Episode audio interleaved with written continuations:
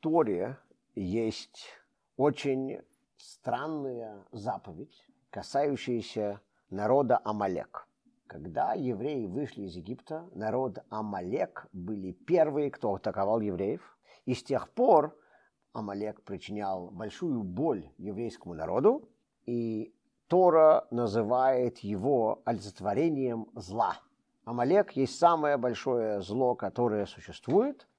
Мы знаем, что амалекитяне, как люди, выжили и живут, наверное, до сих пор, со времен Торы, но мы не знаем, кто они, потому что все нации были перемешаны с Анхеровым, ассирийским царем, который завоевал весь тогда цивилизованный мир и потом насильно переселил все народы.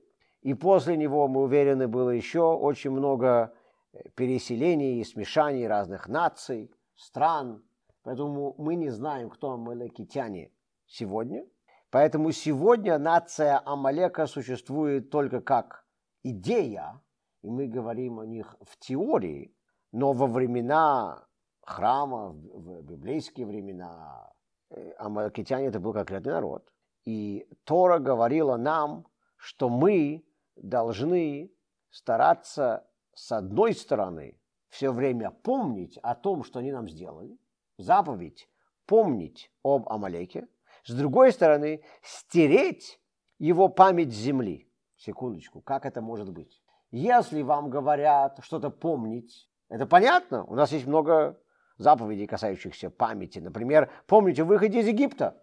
Это заповедь помнить. У нас поэтому есть целый ряд ритуалов и специальный праздник, посвященный выходу из Египта. Мы читаем о выходе из Египта постоянно для того, чтобы, чтобы об этом помнить. Если Тора говорит нам о чем-то забыть, ну, это теоретически можно было бы, может быть, сделать тоже, хотя непонятно, как можно приказать кому-то что-то забыть. Не думайте о белой обезьяне. О чем вы сейчас думаете? О белой обезьяне. Если Тора заповедует нам что-то забыть, то тяжело приказать человеку о чем-то забыть. Мы помним о вещах невольно. Это есть одна из причин, почему мы должны быть очень осторожны в плане того, что мы узнаем, потому что у нас есть процесс получения информации, который нам знаком, либо через книги, либо через то, что мы что-то слышим, что-то видим. У нас нет ни одного известного нам процесса потери информации. Я не могу специально работать над тем, чтобы потерять какой-то кусок информации, который у меня в голове сейчас находится. Поэтому, если бы даже Тора приказала нам забыть об Амалеке, не было бы не совсем понятно, как бы мы могли это делать. Но предположим, что у нас есть такой процесс. Предположим, что это было бы для нас реально. Но теперь, что непонятно, это как Тора может одновременно приказывать нам что-то помнить и о чем-то забыть. И мы сегодня постараемся именно это понять. Если вы когда-нибудь были на еврейских похоронах, то вы, наверное, видели, что одна из традиций – это засыпать могилу, держа лопату по-другому. По крайней мере, первая лопата, первая горсть земли, которую мы кидаем, мы это делаем, держа лопату обратной стороной. По некоторым традициям даже все закапывание происходит, держа лопату обратной стороной. Почему? Также вы, наверное, может быть, видели, что если вы находитесь среди соблюдающих евреев, вы сидите за столом, и вас попросили налить воду. И там тесное место, кто-то сидит прямо рядом с вами, он находится непосредственно справа от вас, его стакан стоит очень близко к вам, вам проще налить ему воду, держа бутылку обратной стороной. Вы начинаете наливать воду обратной стороной через руку, и вам говорят, не-не-не, не делай так, не делай так, по-другому наливай. Почему? Хотя, что вы поливали, как это мы делаем обычно, потому что, когда происходит омовение мертвого тела тагара, то поливают на него воду специально, держа кувшин обратной стороной, то есть через руку, для того, чтобы это было сделано по-другому, чем обычное поливание или обычное наливание воды. То есть мы специально изощряемся делать траурные обычаи по-другому, чем обычные действия. И поэтому мы также должны следить, чтобы наши обычные действия не были такими же, как наши траурные ритуальные обычаи. Одна из причин, которые даются этим всем обычаям, одна из причин заключается в том, что когда человек выполняет какое-то действие, оно у него очень часто ассоциируется с чем-то. Действия для нас имеют также эмоциональные значения и несут в себе информацию. Поэтому очень часто мы находимся в какой-то ситуации, и она нам напоминает что-то, что вроде бы никак с этим не связано, но что-то выглядит похоже. Мы услышали похожий голос, мы увидели что-то, что выглядит так же, как что-то, что мы видели в другой ситуации. Экстремальные примеры того, это когда человек переживает через какую-то травму. Например, солдаты, которые пришли с войны, они страдают, когда не слышат салют. Почему? Потому что это им напоминает выстрелы. То, что в психиатрии называется PTSD, у нас это сегодня очень известно, об этом много говорят. В Союзе после Второй мировой войны это называлось контуженный. Когда люди сходили с ума, когда они что-то видели или слышали, люди тогда не знали так много о психиатрических заболеваниях, просто говорили, а, его там по голове стукнули. Что-то у него не то с головой. На самом деле у него все то с головой, просто это реальная ассоциация, которая вызвана определенными действиями, которые человек делал тогда, и теперь они у него снова оживают в его памяти. В психиатрии и психологии сегодня это называется anchoring. Есть целый ряд методик, которые основаны на этом. Людям советуют, если ты э, сейчас переживаешь что-то очень приятное, ты сейчас находишься в хорошем настроении, ты видишь или слышишь что-то очень хорошее, то они говорят, ты сделай какой-то жест рукой или, или какое-то действие, которое у тебя в голове теперь будет ассоциироваться именно с этим. И потом, позже, ты сможешь привести себя в то же эмоциональное состояние через это действие. Оно напомнит тебе об этом. Это называется anchor. Anchor – это якорь. Нужно создать якорь.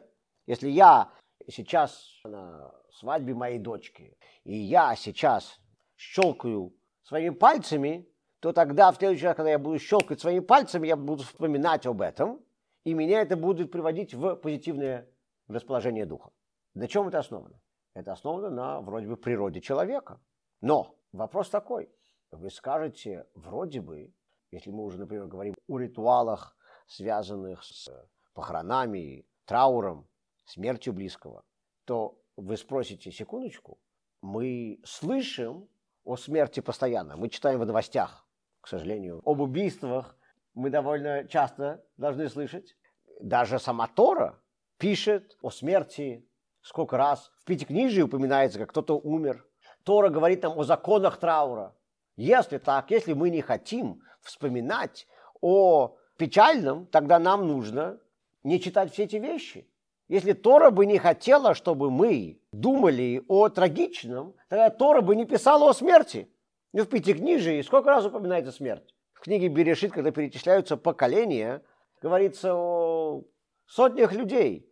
Такой-такой-то родился, жил столько-то лет и умер. Такой-такой-то родился, жил столько-то лет и умер. Такой-такой-то родился, жил столько-то лет и умер. Если я не хочу, чтобы люди думали о смерти, это не нужно писать. Но Тора это пишет. Если Тора это пишет, значит, все-таки это нам нужно упоминать. Так в чем же ответ на этот вопрос? Игорь говорит, я их не знаю, они такие близкие. Это было бы хорошим ответом, но если я на похоронах кого-то, кого я не знаю, и я принимаю участие в захоронении, я все равно должен первую лопату кинуть, держа ее наоборот. Так что, видимо, это не связано с тем, кого я знаю, а кого я не знаю. Если я это не так буду воспринимать, тогда еврейский обычай должен был мне сказать, что если ты находишься на похоронах твоего близкого человека, которого ты знаешь, тогда ты должен кидать первую гору земли лопатой наоборот. А если ты не знаешь человека, тогда, тогда можешь кидать как обычно. Но еврейская традиция этого разделения не делает. Так что очевидно, что вопрос не в том, кого я знаю, кого я не знаю. Это может быть фактором, но это не основной фактор. У нас в своей жизни всегда есть два раздела сознания. В нашем мозге есть два департмента – практический и теоретический. Именно поэтому человек может рассказывать вам о вреде курения с сигаретой в руках. Человек вам может говорить о здоровой и полезной пище, уплетая все самое вредное для здоровья. Человек может вам говорить о вреде алкоголизма в запое. Ну, кстати говоря, это происходит, я думаю, каждый раз. Я думаю, что каждый человек, находящийся в запое, вам будет говорить о вреде алкоголизма. И это потому, что когда я говорю о вреде курения, для меня это теоретическое понятие. Вопрос в том, что это для меня значит на практическом уровне. Наши действия всегда у нас находятся на практическом уровне. Мои действия всегда будут мне напоминать что-то на практическом уровне. Когда я изучаю о смерти в Торе, или когда я слышу о смерти в сводке новостей, то для меня это все теоретическая информация. Поэтому она на меня далеко не всегда повлияет на практическом уровне. А вот когда я делаю что-то, это практическое действие. Вот это на меня повлияет. Кстати говоря, именно поэтому кто-то сказал, по-моему, это приписывают Сталину. Одна смерть – это трагедия, миллион смертей – это статистика. Но это правда. Почему? Потому что одна смерть – это трагедия, к которой я могу почувствовать причастность. Миллион смертей – это то, к чему я на эмоциональном уровне причастность почувствовать уже не могу. Это что-то слишком сильное, слишком большое для меня, чтобы я мог как-то эмоционально к этому отнестись. У нас, мы хорошо знаем, всегда срабатывает эмоциональный блок, который отодвигает от нас то, что слишком пагубно может влиять на нашу психику для того, чтобы защитить нас. Миллион смертей – это статистика, потому что для меня это теоретическое понятие. Одна смерть для меня – это практическое понятие. В свое время, в 60-х, в Америке, когда вся индустрия рекламы только развивалась, то был сделан один эксперимент. Большая всеамериканская организация, которая собирала деньги на голодных детей, для того, чтобы прокормить голодных. Ставила щиты со своей рекламой по всей стране, вдоль дорог, billboards, и Georgetown University, здесь далеко от нас, пошли с ней в партнерство, чтобы сделать исследование. Они делали щит с надписью Hungry children need your help. Голодным детям нужна ваша помощь. С фотографией одного ребенка. Потом сделали такой же щит с такой же надписью, такого же цвета. Там было написано «Голодным детям нужна ваша помощь». И там была фотография трех детей. И потом сделали такой же щит с такой же надписью «Голодным детям нужна ваша помощь» с фотографией большой группы детей. И, конечно же, на каждом из этих щитов были разные телефоны, чтобы определять, кто звонит в ответ на какую рекламу.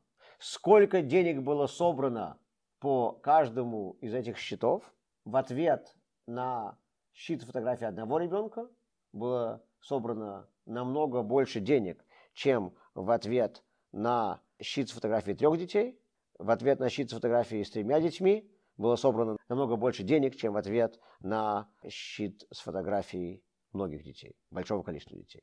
Вроде бы это должно быть наоборот.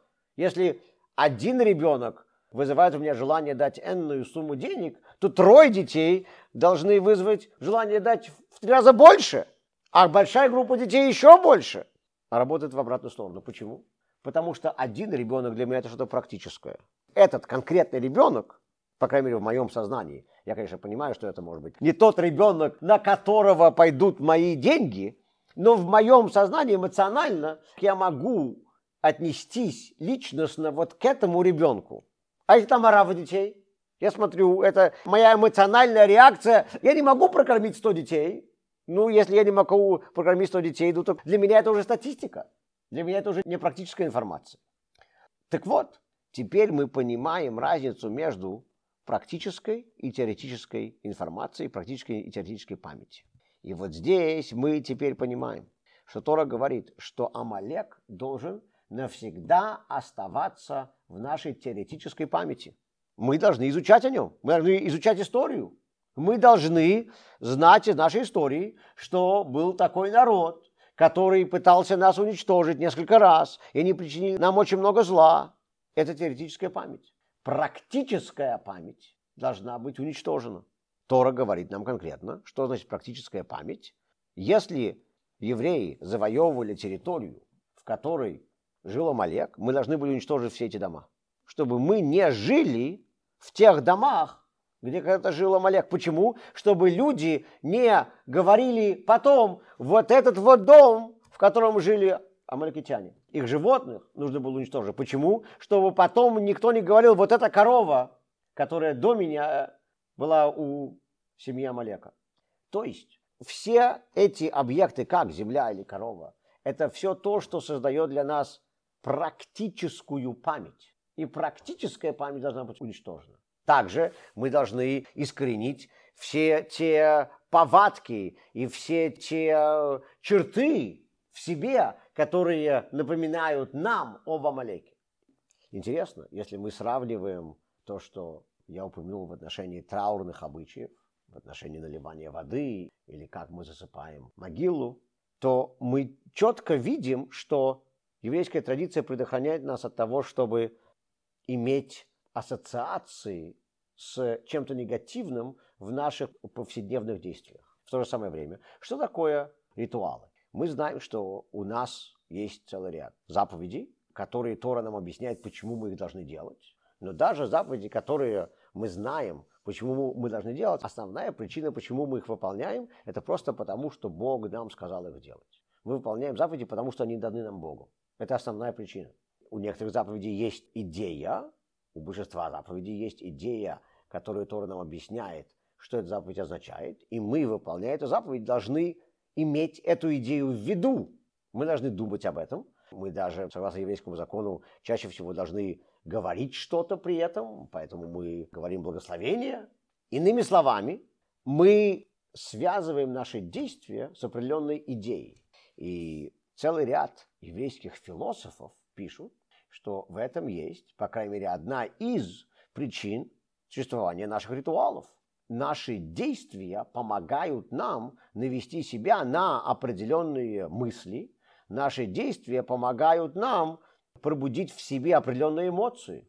То есть, с одной стороны, Тора не хочет, чтобы наши действия наводили нас на одни мысли или одни эмоции, что касается, например, траура. С другой стороны, Тора хочет, чтобы наши действия наводили нас на другие мысли и другие эмоции. И это касается еврейских ритуалов.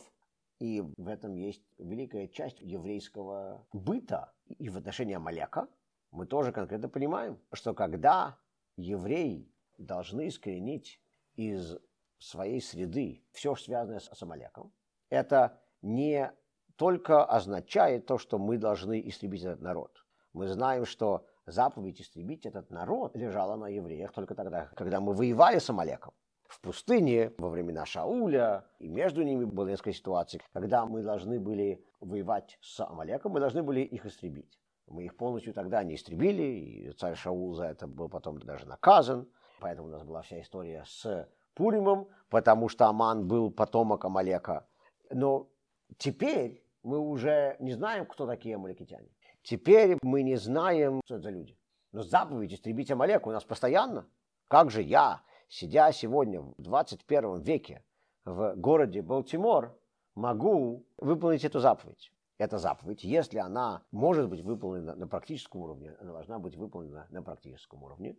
Но, как мы знаем со всеми остальными заповедями, если она не может быть выполнена на практическом уровне, то как минимум я ее должен выполнять на духовном уровне. Что же является духовным уровнем выполнения этой заповеди? Я должен понимать, что есть в этом мире зло.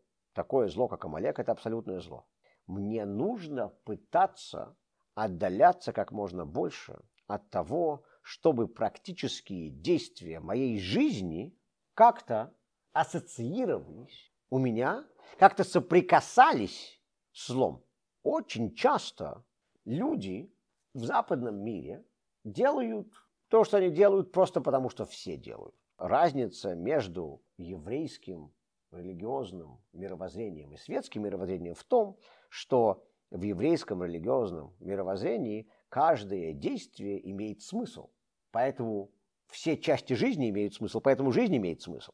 Светское мировоззрение – это мир бессмысленности. Почему мы это? А почему нет? Спроси у любого человека, следующего светским традициям или делающим что угодно, что делают в светском мире. Почему это делает? Не знаю, просто все делают, я тоже. Вот я ношу галстук. Почему я ношу галстук? Потому, почему? Потому что в мире вокруг нас, в светском мире, все носят галстук. Ну, мне тоже полагается. В галстуке ничего плохого нету, в нем ничего хорошего тоже нету. Это светские обычаи. Спроси, почему его носят. Не знаю. А кто-нибудь вообще знает? Никто не знает. Так пошло. Вот и все. Так надо. Это называется «не задавай глупых вопросов». Это касается всего. Светский мир – это мир бессмысленности. Люди живут, делая миллион бессмысленных действий каждый день. Поэтому жизни у людей бессмысленные. Когда я говорю моему сыну или моей дочке, делай то-то, то, и в этом заложен такой-такой-то смысл, и каждый раз, когда мои дети у меня спрашивают, а почему мы делаем то, а почему мы делаем это, почему я должен сейчас это делать, у меня есть конкретный ответ, объяснение, то я показываю моим детям, что твое каждое действие имеет смысл. Когда маленький ребенок спрашивает у своих еврейских родителей, почему мы здесь в Америке празднуем Хэллоуин, праздник злых духов, эти еврейские родители не могут сказать, что это языческий праздник, который каким-то образом вкрался в христианскую традицию, и потом, так как мы живем в стране, где преимущественно живут христиане, которые празднуют этот праздник, то мы тоже празднуем этот праздник злых духов. Они могут это им сказать. Что они говорят своим детям? Ну, все так делают, мы тоже так делаем. В светском мире не все бессмысленно. Это правда. Это то же самое сказать, не вся еда, которую я кушаю, это яд. Это правда. Я также кушаю еду, которая не яд. Если у меня есть одно действие, которое бессмысленно, о котором я говорю моим детям, то тот посыл, который я им передаю, это что не все действия должны быть осмысленны. Действия могут быть бессмысленны тоже. Это совсем не то, что я должен говорить моим детям. Это правда, в советском мире есть целый ряд ритуалов и действий, которые имеют смысл. Например, Memorial Day, например, Thanksgiving, День Благодарения. Есть хорошие праздники, которые нужно отмечать. Даже один праздник, даже один ритуал, который бессмысленный, учит моих детей чему-то плохому. Почему я сейчас привел Хэллоуин? Потому что это очень хороший пример того, как наши действия могут вызывать ассоциации, даже если мы того не желаем. Хэллоуин – это праздник злых духов, и тут, как вы знаете, все выставляют перед своими домами, и внутри своих домов разукрашивают их со скелетами, свечками, э, какими-то там страшилками, и все что угодно. И в это время дети ходят, собирают конфеты у своих соседей. Вы знаете что? Сколько взрослых я знаю, которые мне говорят, что определенные типы конфет у них ассоциируются с чувством страха. Почему? Потому что когда они были дети, они, может быть, даже еще не понимали. Они, конечно же, не язычники, которые верят в злых духов. Они, конечно же, не праздновали Хэллоуин, потому что они верили, что там какие-то души там куда-то там что-то такое делают им и так далее. Они это делали, потому что все делали. Но у их соседей были определенные конфеты, видимо, это были не знаю, может, это были самые дешевые конфеты, которые тогда продавались в магазинах. У их соседей были определенные конфеты, преимущественно, и они помнят, уже будучи взрослыми сейчас, они, когда они видят эти конфеты, это у них вызывает память, воспоминания об этих скелетах и страшилках. Я уверен, что когда родители посылали своих детей отмечать Хэллоуин, и, кстати говоря, это еврейские семьи, то есть они наверняка это делали просто потому, что все вокруг делали. Но они посылали, почему? Потому что все это делают. Но мы видим, сколько силы наши действия имеют. То, через что мы проходим в своей жизни, то, что мы переживаем, то, что мы видим, то, в чем мы принимаем участие, имеет на нас очень сильное влияние. И поэтому еврейская традиция очень осторожна в отношении того, в чем мы принимаем участие и что мы делаем. Поэтому отмазка э, это просто для детей, это просто так. Люди мне говорят, когда я с ними разговариваю о том, чтобы посещать храмы других религий, принимать участие в ритуалах других религий. Мне люди говорят, а, это же просто так, я это делаю не потому, что я верю, просто за компанию с друзьями пошли. Это все на нас влияет. Это все нас влияет, это нас влияет таким образом, что мы даже это сразу не понимаем, а может быть мы это даже всю свою жизнь на сознательном уровне не будем понимать. Потому что это есть шаг между теоретическими знаниями и практическими знаниями. Через то, что мы принимаем участие в каких-то действиях, делаем что-то сами, что-то переживаем. Благодаря этому мы переходим грань от теоретических действий к практическим. То, что находится по обе стороны этой грани, должно иметь обратную функцию один от другого. В отношении Амалека теоретически мы должны помнить Амалека. Это митцва, заповедь помнить Амалека. Практически мы должны истреблять всю память о нем. В этом мире есть много зла, и теоретически мы должны об этом знать. Поэтому мы должны изучать историю, поэтому мы в Торе читаем о всех плохих вещах, которые э, происходили. Но это все теоретические знания. А практически, практически мы должны от этого всего отдаляться, насколько мы только можем.